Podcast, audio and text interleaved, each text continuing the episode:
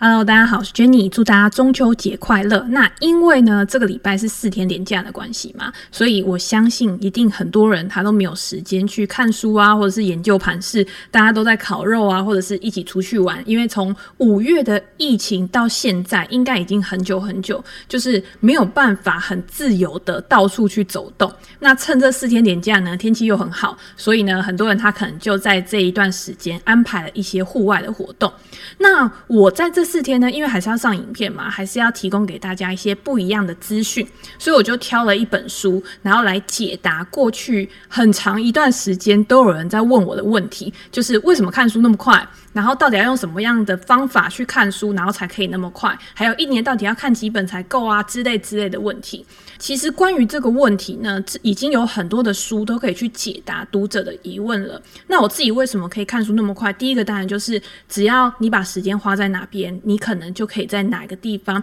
可能获得比人家还要多的一些收获。那我自己就是很喜欢阅读嘛，所以我就把很多时间都花在阅读上面。那我可能就没有时间去做追剧啊，或者是去做一些其他的消遣娱乐。但是就是要看你自己喜欢的东西是什么，然后你去找到自己的乐趣，然后把这这件乐趣做好，其实才是最重要的。那我们今天要介绍的这本书呢，书名是《Input》。最高学习法这本书其实我已经知道很久了，但是我一直没有看的原因，就是因为我觉得我自己已经是一个还蛮会输入跟输出的人嘛，但是我又很想要把这些方法很有系统化去分享给大家，那我就想说，诶，那我就看一些相关的书籍，然后去结合我自己的经验，看看可不可以提供给读者一个更完整的框架。那看完这本书之后呢，我觉得这里面有很多方法真的跟我现在在用的是很像的，那就表示说这书里面方法也确实是有用的。那你如果再去看这一本书的呃作者的话，你也会发现这本书的作者其实大有来头。他是一个精神科医师，然后也是一个非常非常多产的作家。他的著作呢非常多。他在他的简介上面，他就有说他的电子报是每天发行哦，然后持续了十四年。现在在 Facebook 或者是在 YouTube 这种社交媒体上面，他也是每天的更新，然后持续了快要十年。然后每天三小时以上的写作，然后一年平均出两到三本著作。其实。真的是非常夸张。然后在出版著作之后呢，他可能还要去做一些讲座，然后去传达他书里面的资讯，然后跟他的读者做交流。连续十年都每个月两场以上的讲座，这么多的事情，他要怎么样去安排？然后他要怎么样去达成？你可以看到右下角，为什么右下角我有三行字，然后画一个箭头上去？就是他说他做这些事情啊，他只靠这三件事。第一个就是阅读，持续的阅读，每个月读二十到三十本书。第二个就是他把手机使用的时间其实缩得很短很小，他每天只花了三十分钟以下在用手机划手机而已。然后他在网络收集资讯的部分，他每天大概就是花十五到二十分钟去做这件事情。那一旦你把这些资讯获取，然后整理跟呃分享的时间，去把它做一个很系统化的流程步骤的话，其实你在做这件事情上面的时候，你就会有更好的。一个效率。那在我们接下来的介绍里面呢，就是要告诉你要怎么样去达成这个系统化的一个规划，然后来帮助读者呢，也可以跟这个作家看齐，然后有一个很好的一个执行效率。第一个很重要的就是重质不重量。所以以前很多读者他在问我说：“诶……到底要怎么样读书那么快？到底要怎么样去一个月看可能十本书啊，甚至是十本书以上的一个阅读量？我都会跟他讲说：诶，你今天不要去把你的重点着重在你一个月到底读多少本书，而是你应该要去想。你读了这本书之后，这些书有没有带给你其他的附加价值？有没有给你一些延伸的思考，让你在读其他相关类型的书籍的时候，你会一直去做延伸，这样子可以去加强你的记忆，而且在你未来的阅读效率上面就会有提升、有帮助。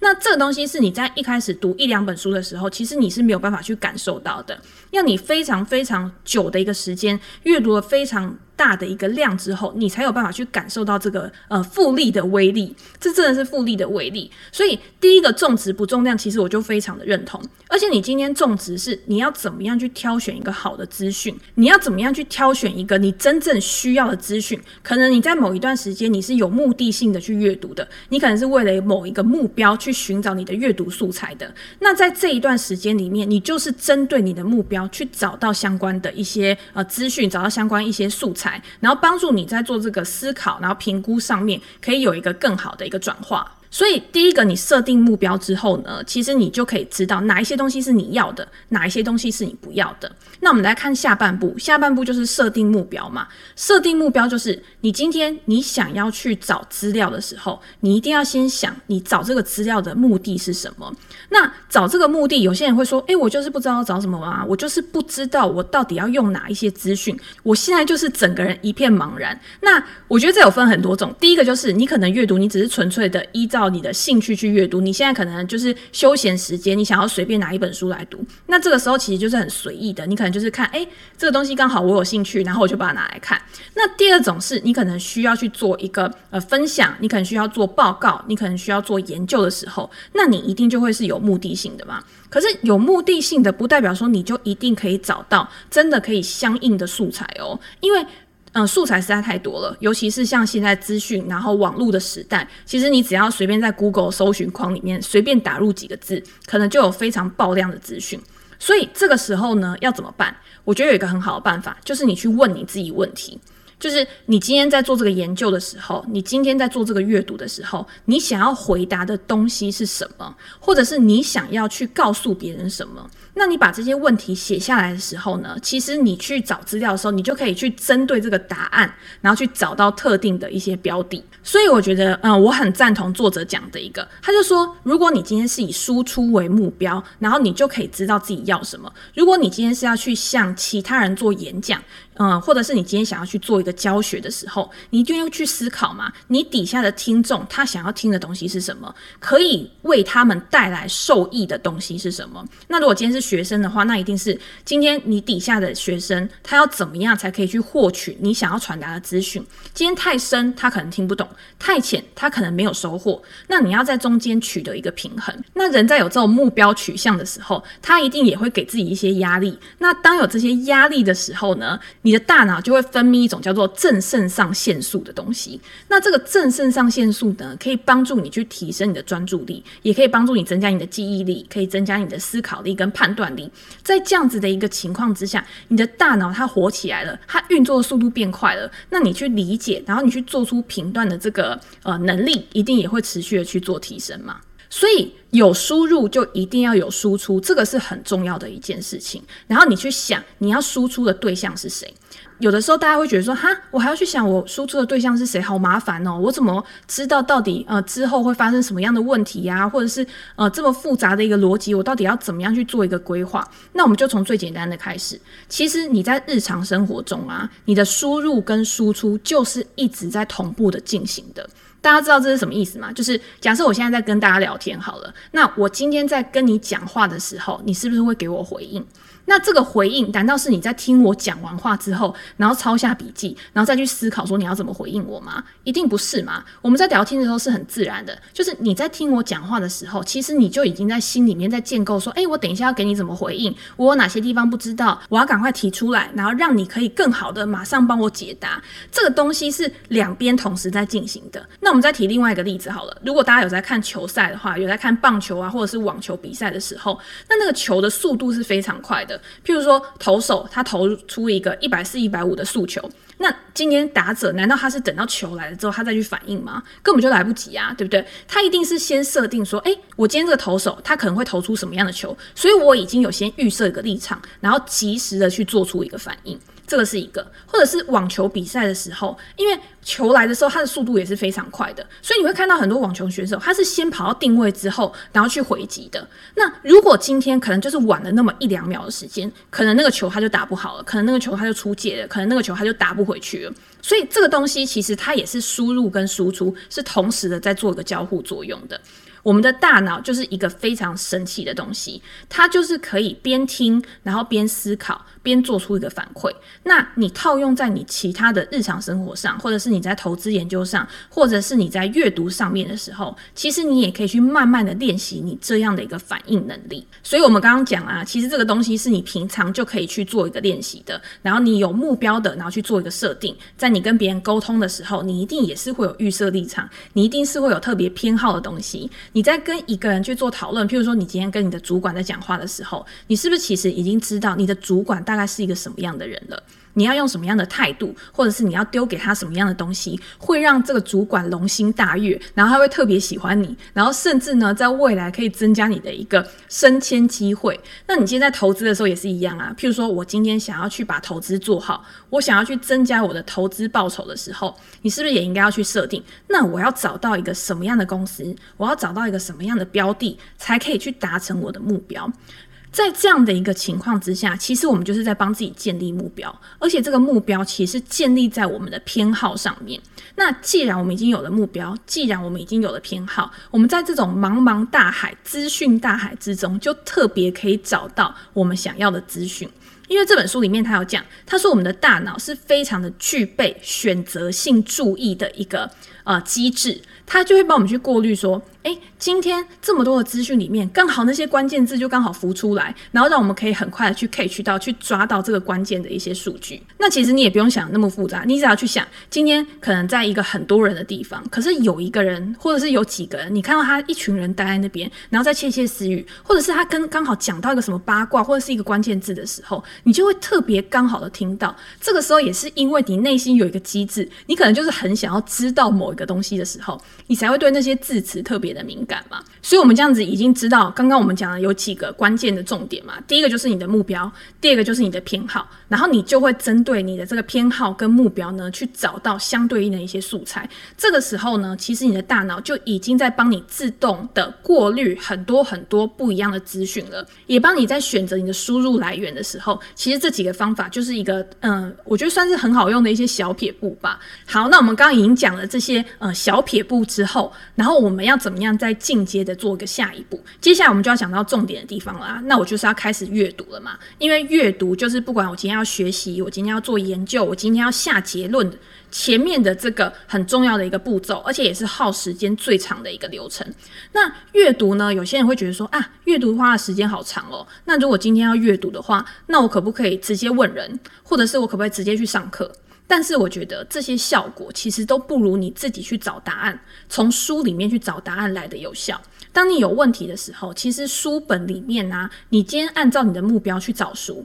书里面通常都会有很多各式各样不一样的答案。为什么会说有各式各样不一样的答案？因为同一个主题，它可能有不同的作者，那这些作者呢，他的思考逻辑是不一样的，他提供的解答可能也会是不一样的。所以看书呢，虽然你会觉得花的时间比较长，可是你得到的东西呢，其实是最多元的。那第二个就是参加课程，很多人呢，我觉得包括在投资上面啊，他可能都会想说，我今天想要做好投资，我直接就去花钱上课就好啦。我可能花个几千块钱去上一个投资课，甚至有更贵的投资课程。那他今天花了钱之后，他可能就可以得到超越这个课程之外的一个价值。但是你要知道，像书里面就有提到一个例子，他说他的朋友啊跟作者讲说，诶，我想要去上一个大概二十万的一个心理学的课程。那那个作者就问他说，诶，那你为什么要去上课呢？然后他就说，因为我觉得上了课之后，可能就会马上我就可以了解，就是心理学的它的一个运作机制啊，或者是它的一个应用啊是怎么样。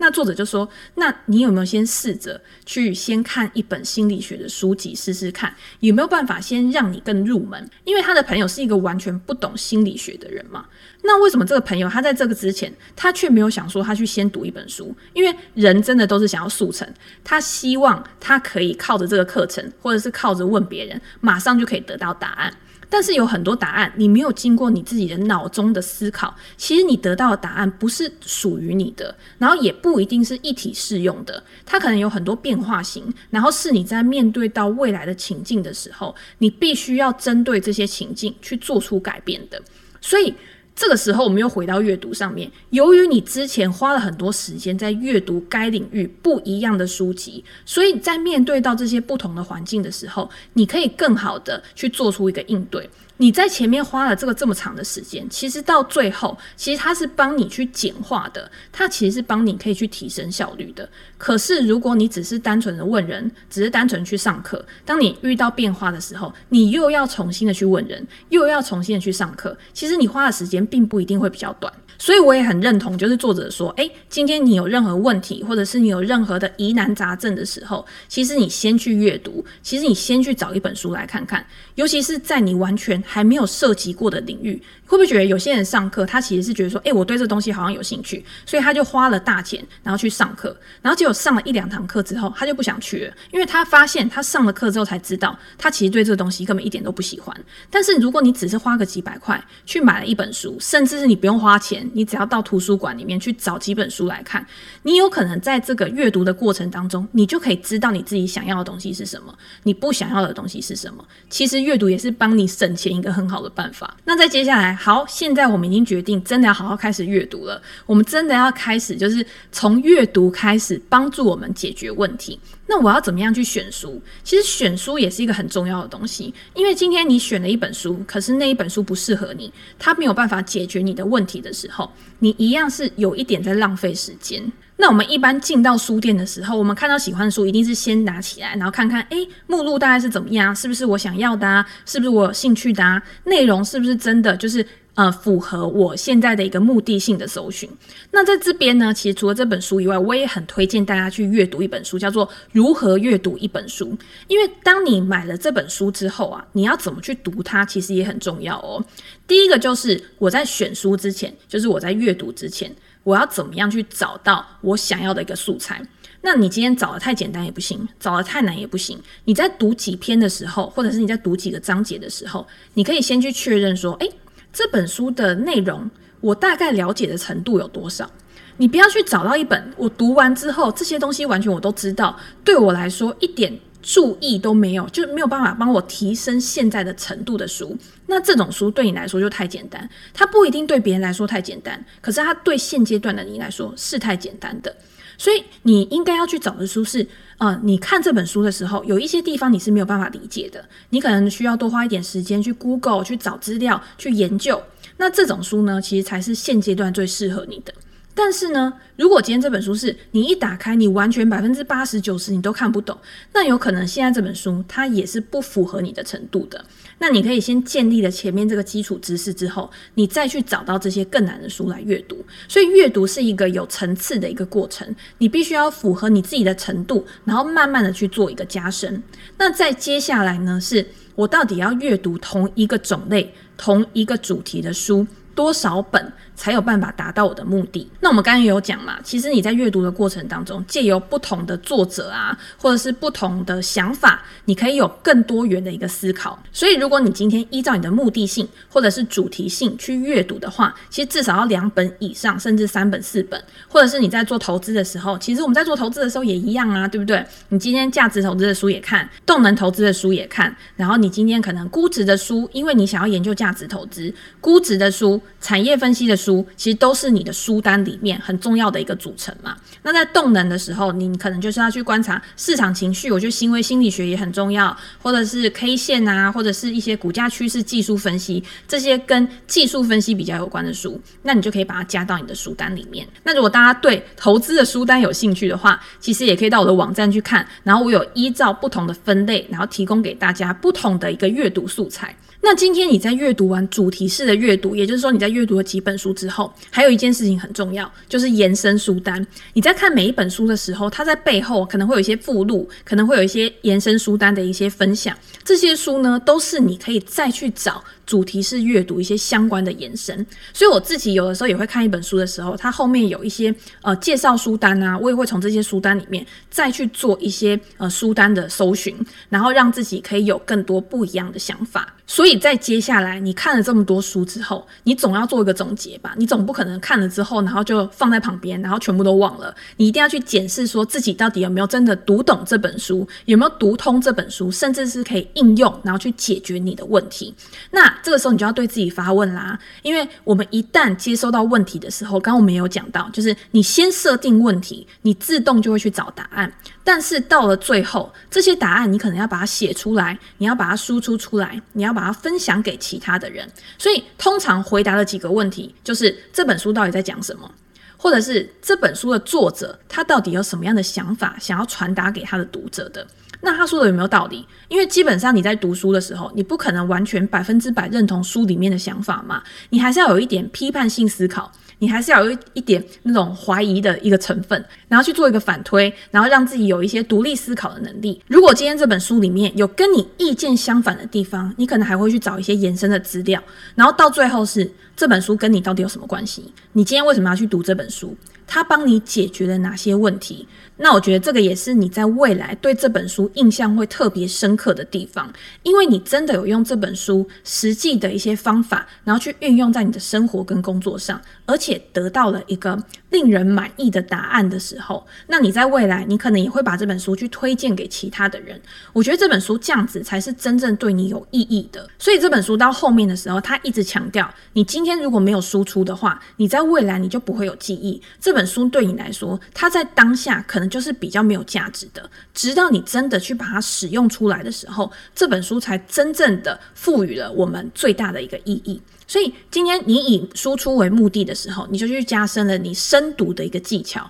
你就是更认识了这本书，而且知道这本书里面传达给你的东西，你要怎么样去使用它。所以你要怎么样证明你自己读懂这本书了？你一定是可以跟别人进行讨论。或者是像我为什么每次都要跟大家分享书籍，就是我也希望我读了这本书之后，我可以把我自己的观点分享给大家，而且大家在读了这本书之后，或者是在听了我的呃分享之后，也可以给我很多的反馈，让我去思考说我有没有什么东西是我没有注意到的，可是其他人有注意到的，在这样子一个互相就是交流的一个情况之下，其实你也是在帮自己成长，你也是在帮其他人做一个成长。所以阅读是帮我们，就是拥有更多元化的一个观点，可以帮助我们在我们自己有限的一些思维里面，有一些不一样的思考。所以在阅读的时候，或者是跟别人讨论的时候，你也不应该预设立场，你应该保持一个很中立的态度，然后针对一些客观的资讯来源啊，针对一些数据啊，去跟别人做讨论。我觉得这样子才是一个最有效率，然后最有用的一个方式。那我觉得书里面呢有提到一个方法，其实真的非常的实用，它就叫做三点阅读法。那三点阅读法是什么？它就是说，其实你在去找阅读素材的时候啊，你不要一直去找那种立场，然后他的意见跟你是完全完全相同的。就是我很喜欢这个作者，我很喜欢这个人的论点，他过去说过了什么是我非常支持的，然后你就只看这个人的书。其实你应该用三点，就是你再去找一个反向意见的，然后再去找一个你觉得比较中立的意见的，然后借由这三个不同的阅读素材呢，去帮助你可以有更多元的思考。那这个方法其实不一定用在阅读上面嘛，其实你用在日常生活上，甚至是投资上面，也都非常有用。我们以前就常说，你今天在做投资，你对一家公司去做一个研究的时候，基本上你就是因为喜欢这家公司，你才会去研究这家公司。所以你在找公司的时候，其实你已经有一个主观的成分存在了。那在你研究之后呢，中间的过程，我觉得多多少少你一定会去找一些可以佐证自己的立场的一些证据。那这个时候呢，你用三点的思考法，其实就很有用，因为你可以去找一个跟你持反向意见的，譬如说他觉得这家公司可能有什么什么样的问题，他提供给你，然后可能再找一个比较中立的，甚至是找一些呃官方的数据或者是其他认证机构的数据，然后去衡量你们两个之间到底哪一个人正确的成分比较多。其实我觉得这是一个非常好的一个评估方法，然后你在这样的一个过程当中，你可以找到你自己投资决策上面的一个盲点。所以我觉得这个三点阅读法，其实不管是用在哪一个领域上面，其实都是非常重要的一件事情。那最后就是我们刚刚有讲嘛，你透过书籍的阅读啊，然后你可以获取很多 input 的资料来源。那除了阅读书籍之外，其实在现在这个社会环境之下，有很多很多不一样的方式都可以帮助你去获取资讯。第一个当然就是讲座，就是如果今天有一个你很尊敬的人，或者是很有社会影响力的人，他开了讲座，那你可以去听，然后从这些人的一些访谈里面，然后去获取你想要的资讯。那第二个就是像 podcast 或者是像影片啊，其实也都有很多人他去提供一些很棒的资讯，然后可以让你有一些更多的延伸思考。善用外部的资源，我觉得是很重要的一件事情，尤其是像现在就是什么都是在共享啊，然后在平台上面就可以去。搜寻到的东西，你要怎么样把他们的价值做一个最大化的利用？那除此之外，其实你在身心灵上面的一个平衡，然后帮助自己去沉淀你自己的思绪，然后有更多的灵感来源，不管是透过旅行啊，或者是运动，或者是各式各样的休闲娱乐，其实都是非常有用的一个方式。还有一个很重要的就是，今年我们刚刚在讲 input 或者是 output，就是你今天要怎么样去做一个输入跟输出。更重要的是，你要怎么样把这个方法去运用在你的人际生活，然后运用在你跟伴侣之间的一个感情上面。那聆听就是一个最好的输入，就是你今天不要只觉得说这东西只能用在公事上面哦，其实在私人领域上面，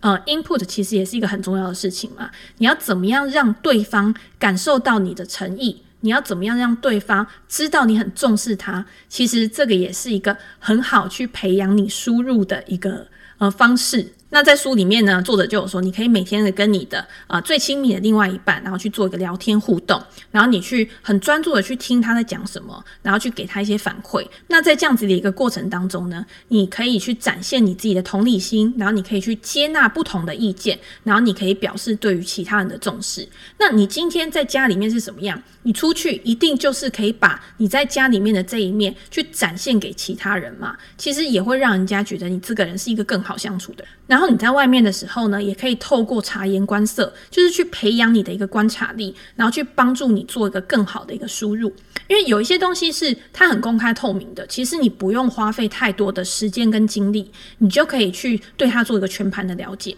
但是你要知道，呃，你今天在公事上面可能可以，我在收集资料啊，我在研究的时候，可能这些东西因为它是冰冷的，它是一个死的东西，所以再怎么样，它不会跟你吵架嘛，它不会有一些隐藏嘛，对不对？可是如果今天是在人际关系上面，你跟你的同事啊，或者是你跟你的老板啊，那这个时候呢，观察力就很重要，因为他有可能觉得，嗯，你已经本来就应该要知道的，你本来这个东西你就应该要准备好的东西。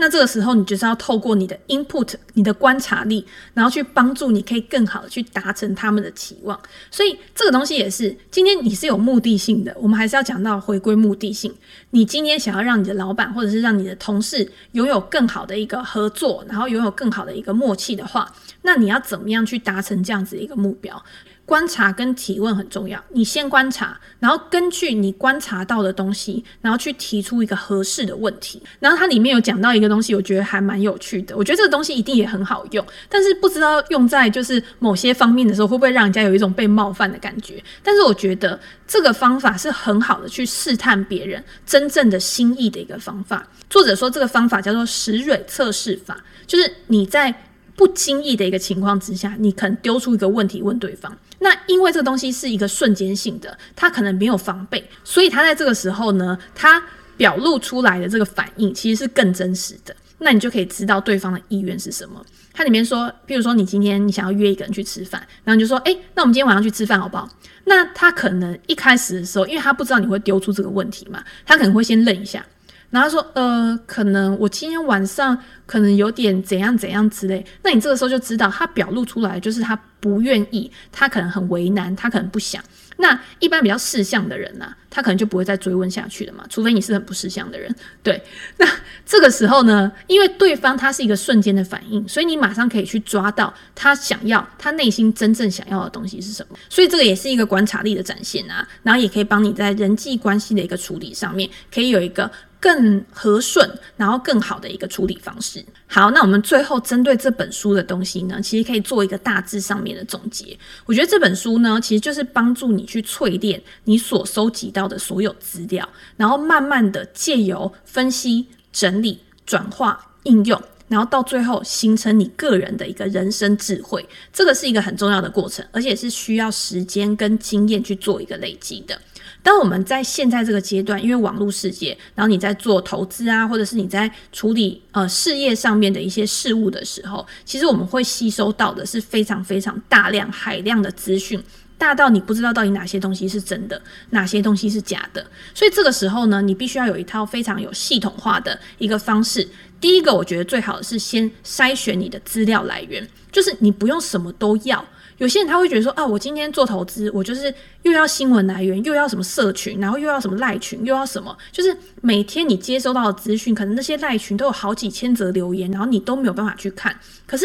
你仔细去想一想，这些赖群里面到底真的你需要的东西有多少？所以这个时候你就可以借由这样子的评估，然后去思考到底哪些资讯来源是你应该要留下的，哪些是你不需要留下的。好，那留下来之后呢，你可以根据有用的这些资讯，然后你再去慢慢的做一个统计、整理、分析，把它慢慢的从资料变成资讯。然后再变成知识，那我觉得到变成知识这一块的时候呢，其实你是可以一直拿出来重复使用的，然后是一个你的一个资料库。当你遇到类似的问题的时候，你就直接从这个知识的资料库里面，然后去翻出来，你就可以及时的去做出应对。那再进阶上去的就是智慧，也就是大家在这张图上面看到的智慧呢，就是已经变成你一个反射动作了，它是储存在你的脑袋里面。当你遇到这样的问题的时候，你可能连思考都不用，然后你就直接可以做出反应的。那当然，这个也是需要一个很长时间的一个练习，经过他的一个实践，然后他的一个经验，然后持续的去输出，才有办法达到这样的境界的。我觉得知识跟智慧这两个。呃，阶段它其实是一个相辅相成的过程，就是你今天有一个知识库，跟已经形成你的智慧，但是呢，我觉得有的时候你也不能完全的依赖这个反射动作，就是你今天面临到一个很熟悉的问题的时候，我们会很不自觉就做出反射动作嘛，但是这个也是一种心理偏误，就是你也不能太依赖它，有的时候面对到真的一直重复发生的事情的时候，你也可以冷静去思考一下，诶，有没有一个不一样的作业方式，有没有一个不一样的处理方式，可以把这件事情做得更好的？那因为你在前面的阶段呢，你可能有一些新的资讯来源，然后变成你的知识，但是你还没有办法把它变成智慧的。那这个时候呢，就可以透过往前一个阶段，然后去思考，然后再把这些东西呢带到你的智慧里面。所以我觉得这个过程呢，其实也是要非常的弹性，然后持续的去提醒自己去做这件事情。最后呢，就是我们总结输出的四大原则，那也是书里面作者告诉我们的四大原则。第一个就是你要让你持续获取的输入的资讯。然后可以变成你的长期记忆，那你要怎么样变成长期记忆？就是你要持续的去使用它，可能你每个礼拜啊，每两个礼拜啊，都要多运用几次，让它慢慢的变成你自己的东西。那变成你自己的工具，随时带在身上的时候，你才有办法持续的去使用嘛。那第二个就是输出跟输入的循环，你要把它打造成一个成长的螺旋。我今天输入进来之后，然后我很乐于的去做分享，很乐于的去跟大家做一个讨论。那这样子呢，你持续的输出，对方也会给你很多不一样的反馈，让你输入。所以在输入跟输出的过程当中，其实你还是不断的在成长的。那作者也告诉我们说，输入跟输出的比例最好是抓在三比七，也就是说，输入其实是一个精粹的过程。